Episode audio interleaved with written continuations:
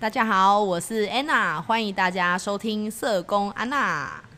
跟安娜共事这段期间，有一个重要事件发生在我的人生历程当中，就是有一天我们外公过世了。哦、你还记得那个画面吗？哎，好像记得。你再多说一点，我老了。其实我好像想要真性情，那就对方忘记。对没有啦，你再多说一点。啊，就是妈，刚才提到妈妈醒嘛，然后就是那一天我在。就是办理核销的时候，嗯、你就接到电话，嗯、然后我家人就突然跟我说：“阿公不行。”对对对。哎、欸，我孩子前一天跟我阿公吃饭，嗯，很突然。对，然后我还愣住还问我家人说哪一个阿公，因为你没办法去联想，嗯、对，然后我就眨眼然后一起身，对，然后看到我，记得我第一眼是看到你，嗯、然后我就叫声妈妈。没有，我连叫都没叫，就是看着你的眼神，然后就对着你说：“我阿公不行，还没过世啊，当时啊，不行了啊，阿公不行了。”对，然后我就就是当下就是就哭了，嗯，对啊，然后那时候就是你跟另外一个位督导，就是当当下在安慰我，我了解。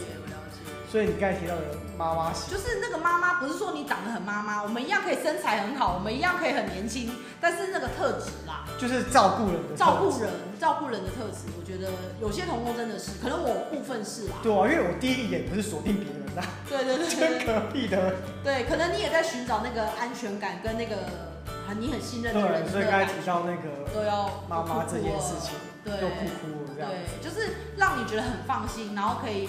很自然的流露自己情绪的那个人，嗯，对。然后我们讲的妈妈型，除了一种是安全感的这种很信赖的，有一种跟我年次差不多，但是行为也很妈妈。哎，干嘛他会听耶？他会听啊，他就嫌我们聊天很无聊的那一个。那你还听？就是拍照都会扶我们的那一个。哦，还是要听啦，我们爱你。但是我觉得这种人就是他，就是会呃，先把自己的需求放比较后面，他会先照顾大家。但是我觉得我们也很谢谢职场有这种人。可是我们也更希望这样的朋友可以先照顾好自己。对，对，因为他把大把青春都花在我们的这个单位里面，就关心我们的，哎、欸，他们连我们的行事历都知道。哦，也谢谢。就那位妈妈，谢谢妈妈。但是他也要把自己照顾好了。我希望他的行事历未来这类的人有更多时间是把自己的事情写到自己的行事历里，而不是是记载很多人的事情。因为生活是自己啊，所以他应该要为自己而活。嗯，对。可是我觉得这种特质的人是真的是机构的，也许他也是很多人的贵人。因为当大家有问题、有状况、疑难杂症，不管公的私的，他都是第一个跳出来去帮忙的。说实在，这样的人真的很珍惜他们。但是你很谢谢他们，然后你也更希望我们这样爱的这类型的朋友，他是可以好好照顾自己的，就花更多时间照顾好自己。对，然后。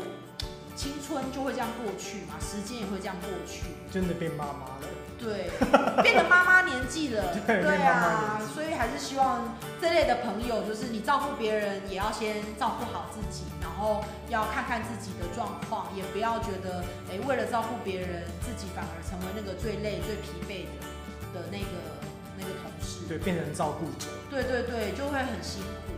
对啊，所以呃，这种角色很好，然后每个单位也需要这样的人，所以你单位有这样的人，你也要多关心他。哦，我们我突然想到，我们现在这个单位啊，让我觉得也会觉得倍感窝心的是，我们有一次就是便当嘛，我们公司公司会有便当，机构会有便当，哎，他们会主动知道你是用哪一双筷子，就摆在你的便当上。哦，偷窥狂。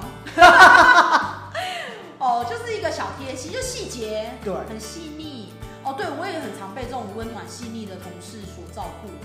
就是你会觉得你的需求有被看见，然后他知道你的喜好。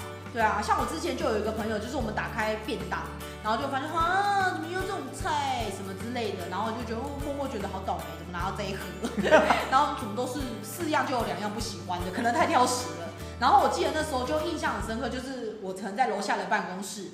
然后楼上就有个同事咚咚咚跑下来，然后他就说：“哎，某某，他说，哎哎，那你那个菜你一定不喜欢吃吧？就是今天的菜色是什么？你那个给我，就他记得你不喜欢的菜，也太细微了吧？那是韩剧才发生的浪漫，欧巴得死，真记得你的喜好跟不喜欢，然后他特别还走下来说：“哎，那个某某，你的茄子可以给我。” 那我就说，我就觉得天哪，就是很 man 呢，就是觉得很谢谢他这样。嗯，但一直一直反馈，我都想说，以前那种腰酸背痛、中暑啊，又有同事帮忙刮痧。而且你知道他刮痧，他会把你所有的不顺跟一些晦气用到自己身上，你知道吗？是哦。因为那是一种能量的灌注，然后你的那些不舒服、不舒适，你看他要出力，然后还要安顿你，还要先把你弄松，然后再把你刮开，然后再给你一杯温水让你喝，你看他多忙。可是他是那份心意，哎、欸，但是他刮到现在是成为按摩师，有这个人，有这个人啊，真的假的？写小本本跟我说，我去找他用。你一定知道是谁？我不知道，但是我觉得很多人真的是看，我觉得有时候那种关心的好同事，真的是，譬如说看到你不舒服，或看到你有点垂头丧气，或看到你今天特别累，他就可能。假设你身体界限是没有问题的啦，有些人不喜欢人家碰他，但如果他知道你的状况是可以被碰触的，他真的就会捏捏你的肩膀说，哎、欸，辛苦了，或者说，哎、欸，要不要我帮你捏一下？对，我有遇到这种。哦，有，我脑中马上浮现一个人的长相。对，他就平常对你漠不关心，但是突然看到你状态不好，他就是说，哎、欸，你今天是不是比较累？要不要我帮你按摩一下？真的很会按的、欸，真的他手劲特别有巧劲。对。我想再给他捏两下。好怀念哦。哎、欸，还是下次录 podcast 的时候，那个人可以在后面帮我们按摩。可能会有一些不同的声音，更丰富，更丰富。但是就是有这种小贴心，就是回应到那个小贴心。对啊。所以如果你可以成为人家职场里面那个小贴心、小贵人，其实你会觉得上班好苦，可是也有点很感恩的事情在发生啊，就是很好玩。你现在回想到那个人的样子，就觉得哦，谢谢他，哎，就是被被他这样子按摩到。对，或是你中暑了，然后可能就拿刮痧板帮你照顾你呀、啊，然后或者是拿没有刮痧板就拿十元在那边敲你，我想说到底会不会细菌感染？对，会不会没事吧？但是就是觉得他们是很有爱的，我觉得那种妈妈型、照顾型的是一个单位里面好重要的人哎。对，可是又好怕他们没有好好照顾自己，就自己肩肩膀最紧，就是他们。对啊。对啊，所以那个形形色色真的是还蛮还蛮有趣的耶。对啊，现在还有想得到什么人吗？因为我的小本本已经写完了，Anna。天哪！对啊，我今天整理了，就是这些人。对啊，这些人。哦，我觉得有一种人也是职场，刚刚讲到那种照顾型、那种阳光型的人，然后很会照顾别人。可是我觉得有一种就是职场很常见的人，我也想听听看有才的想法，就是那种，嗯，嗯就是呃，抱怨型的人。抱怨哦。嗯，或是唯恐天下不乱的人。或是他就是会散发很多负能量的人。其实我很讨厌这种人嘞。那怎么办？因为就是一定有这种会抒发比比较偏负向情绪的同事的时候，你都怎么怎么看待啊？就那个背地里说他的坏话，哈哈，自己成为最讨厌的人，自己成为最负。没有啦，开玩笑的。那你到底会怎么看待这样，或怎么因应啊？就是有，我觉得可能在听 podcast 的人会想说，哎，你们都在聊一些一体两面啊，正向啊，照顾啊。嗯、但我的职场里面的那个旁边的同事，就是最会散发负能量的人，然后一天到晚抱怨。我本来还觉得上班没那么累，工作没有那么辛苦，可是被他每天这样抱怨，然后搞得气氛都很糟。你就叫他闭嘴啊！可是，可是我一直在乱教别人。对啊，可是我现在职场不可能那么简单呐、啊。如果看不爽，就说你滚开，然后听他讲话，就给我闭嘴。会不会你就最讨厌的人啊？有可能，但是讲起来好爽哦。对，可是没有办法有帮忙啊，就你就变成自以为是或是情绪化的人啊。那种这种人我们都没聊到嘛，就是可能自以为是啊，高高在上啊，甚至你就可能变成一种情绪化的人，爱生气的人。那爱抱怨的人该怎么办啊？我也不知道啊。怎么办？要把下一集邀请能够对付爱抱。其实因为有时候我会鼓励这样子的朋友察觉自己的状态。之前我有发现过这个状态，不只是我，大家群体部分人，我们都会有一个共识，说我们不要再开口讲抱怨。嗯，以前不是有这种不抱怨的世界吗？还是什么？因为我会来自于就是。以前听过那个 蓝心湄跟陶晶莹，谁啊？我不认识。反正就是艺人。哦。Oh. 对，那时候那个陶晶莹都一直单身。嗯。那但是他们后来发现说，他们都是一群单身的女孩子聚在一起。哦，了解。对。因为单身姐妹套就是会一起过节，不然谁要跟我们过？就是这种心态啊。所以我以这个观念，因为他后来就是好像途中离开那个团体了，嗯，然后去冲浪还是什么之类的，然后就认识了李仁。对。就是结婚生小孩了。不过我觉得这个例子很好。我是用这个例子的时候跟我那个团体说，那我就是停止抱怨。嗯，或者是说，应该是那个我后来的应应方式是，我觉得我们没有办法改变这个会抱怨的人，因为他一定有他的世界观，觉得自己有很多的需要，有这个说的需求，或是抱怨的需求。我觉得那也很重要，那是他的处理情绪的方法跟看待事件的做法，这是他的选择。可是我们可以选择的是，我没有要跟你一起抱怨，因为你可以选嘛。啊，对，选择权在我。我第一个，我可以选择我要不要跟着你抱怨，因为抱怨这种东西就是一个扩散的气氛，就是越抱怨状态越。就是你要不要加入啦？就是别人在抱怨的时候，你说哦，对对对对对，然后就开始哎进去了。而且你要想，你你现在抱怨别人，maybe 下次你变成被抱怨的人。哦，那好衰哦。对，因为那是一种习惯的模式，所以第一个我觉得我自己能做是。我可以选择我要不要去接触这样的人。哎、欸，那个好像有一集《灵异教师神美》，你有看过这部动画？有啊，就是一个长舌妇啊，嗯、他就是一直很爱讲别人说长道短，嗯嗯嗯、抱怨。嗯，那舌头就会不自觉越变越长。对啊，所以我觉得第一个是我们自己可以选择我们要不要接近这样的朋友嘛，就物以类聚。那第二个是，如果你觉得那个抱怨不舒服。一是你可以告诉他说，哎，其实还有什么样的想法是跟你想的不一样，这是一个很积极的作为。第二个是，那其他人都可以选择不一定要用抱怨的方式，用群体的力量跟那个比较正向的方式去做不一样的事情，也是一种。对啊，而且我觉得抱怨这种东西就看自己啦，因为如果抱怨会让你更好，那你就抱怨吧。如果抱怨也没有事情，也没有解决。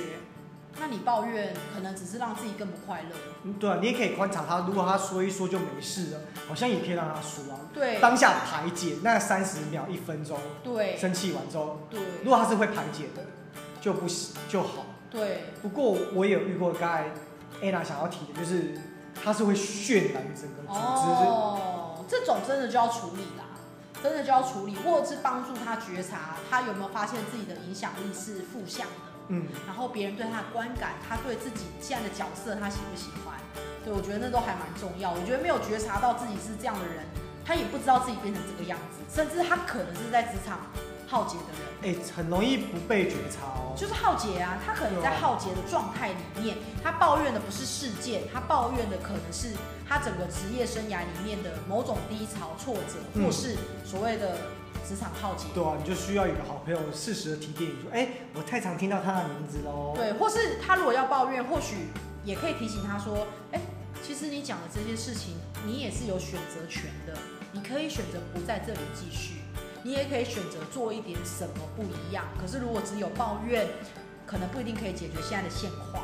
对，有些可以解决啦，有些体制面可能不是一天两天马上可以改变。所以我觉得他也需要一些良师益友去陪伴他看见吧。所以这样听下来，就是真的有时候很需要身边勇勇于为你挺身而出的人。因为我也可以不鸟他，就照打我的记录啊，听你在抱怨，我用耳机戴上听流行音乐。对啊，但是我相信那个氛围也会影响到整个组织跟你工作的感觉呐。那你工作的感觉是自己跟别人一起创造的嘛？如果你让他你袖手旁观。哎，你其实也会被影响。对，你袖，你看似袖手旁观，但是你人在情境中，你还是会被影响啊。所以你就看自己要做什么决定。而且有一种人抱怨是，他虽然抱怨，但事情做完的却是他。哈哈，小不就是说我我都没读书就考一百分？真的啊，也是有这种人啊，就是他抱怨 A B C D E，然后抱怨这个那个那个他不想做，抱怨那个为什么要做，最后做完了可能也是这位同事。那你要小心哦，因为有些人会被。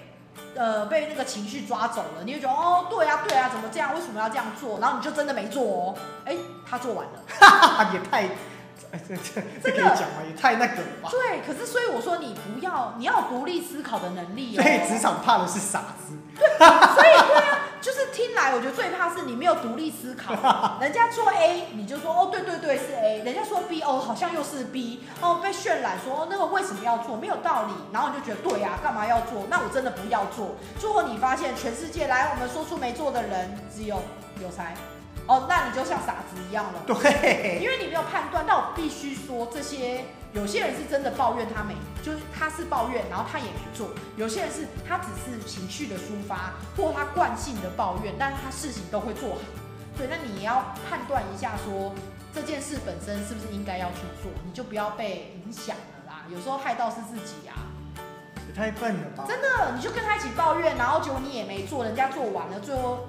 哎，职场真的要耳聪目明哎！职场跟学生时期不一样，你要不要做功课是你家的事，但职场有时候哎，跟你的绩效考绩表现都有关系啊。对，所以那个独立思考的能能能力，还有秀出那个情绪背后到底他想讲什么，也很重要。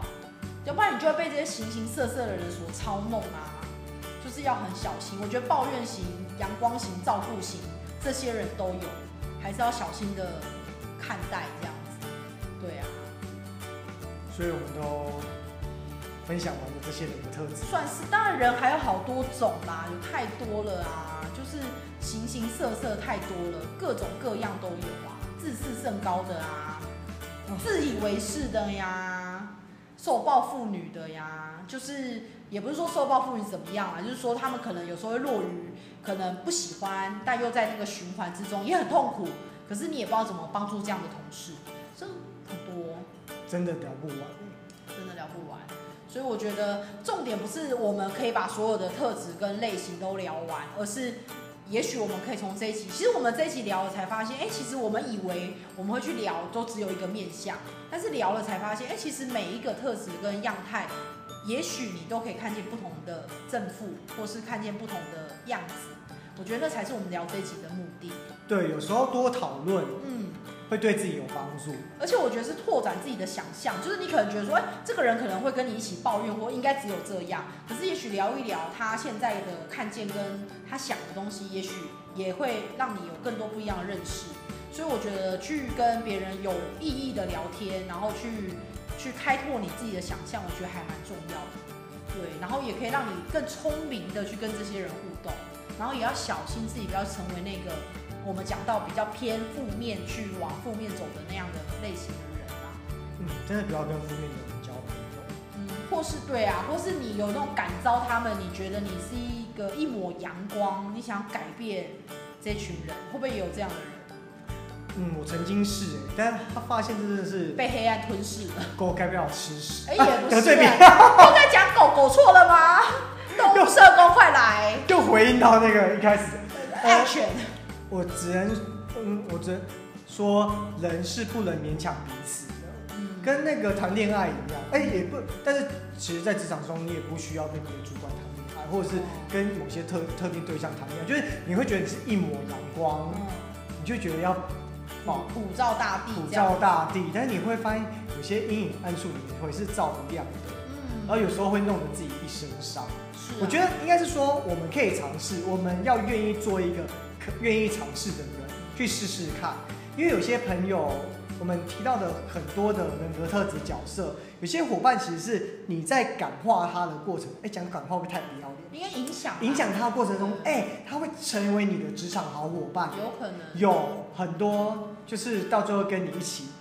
嗯，到最后离职后还会继续联络。对啊，所以我觉得应该是说，我觉得不要抱着想去改变别人。对，我觉得应该是那个心态，是我们宁愿从改变这个思维，影改变成是影响。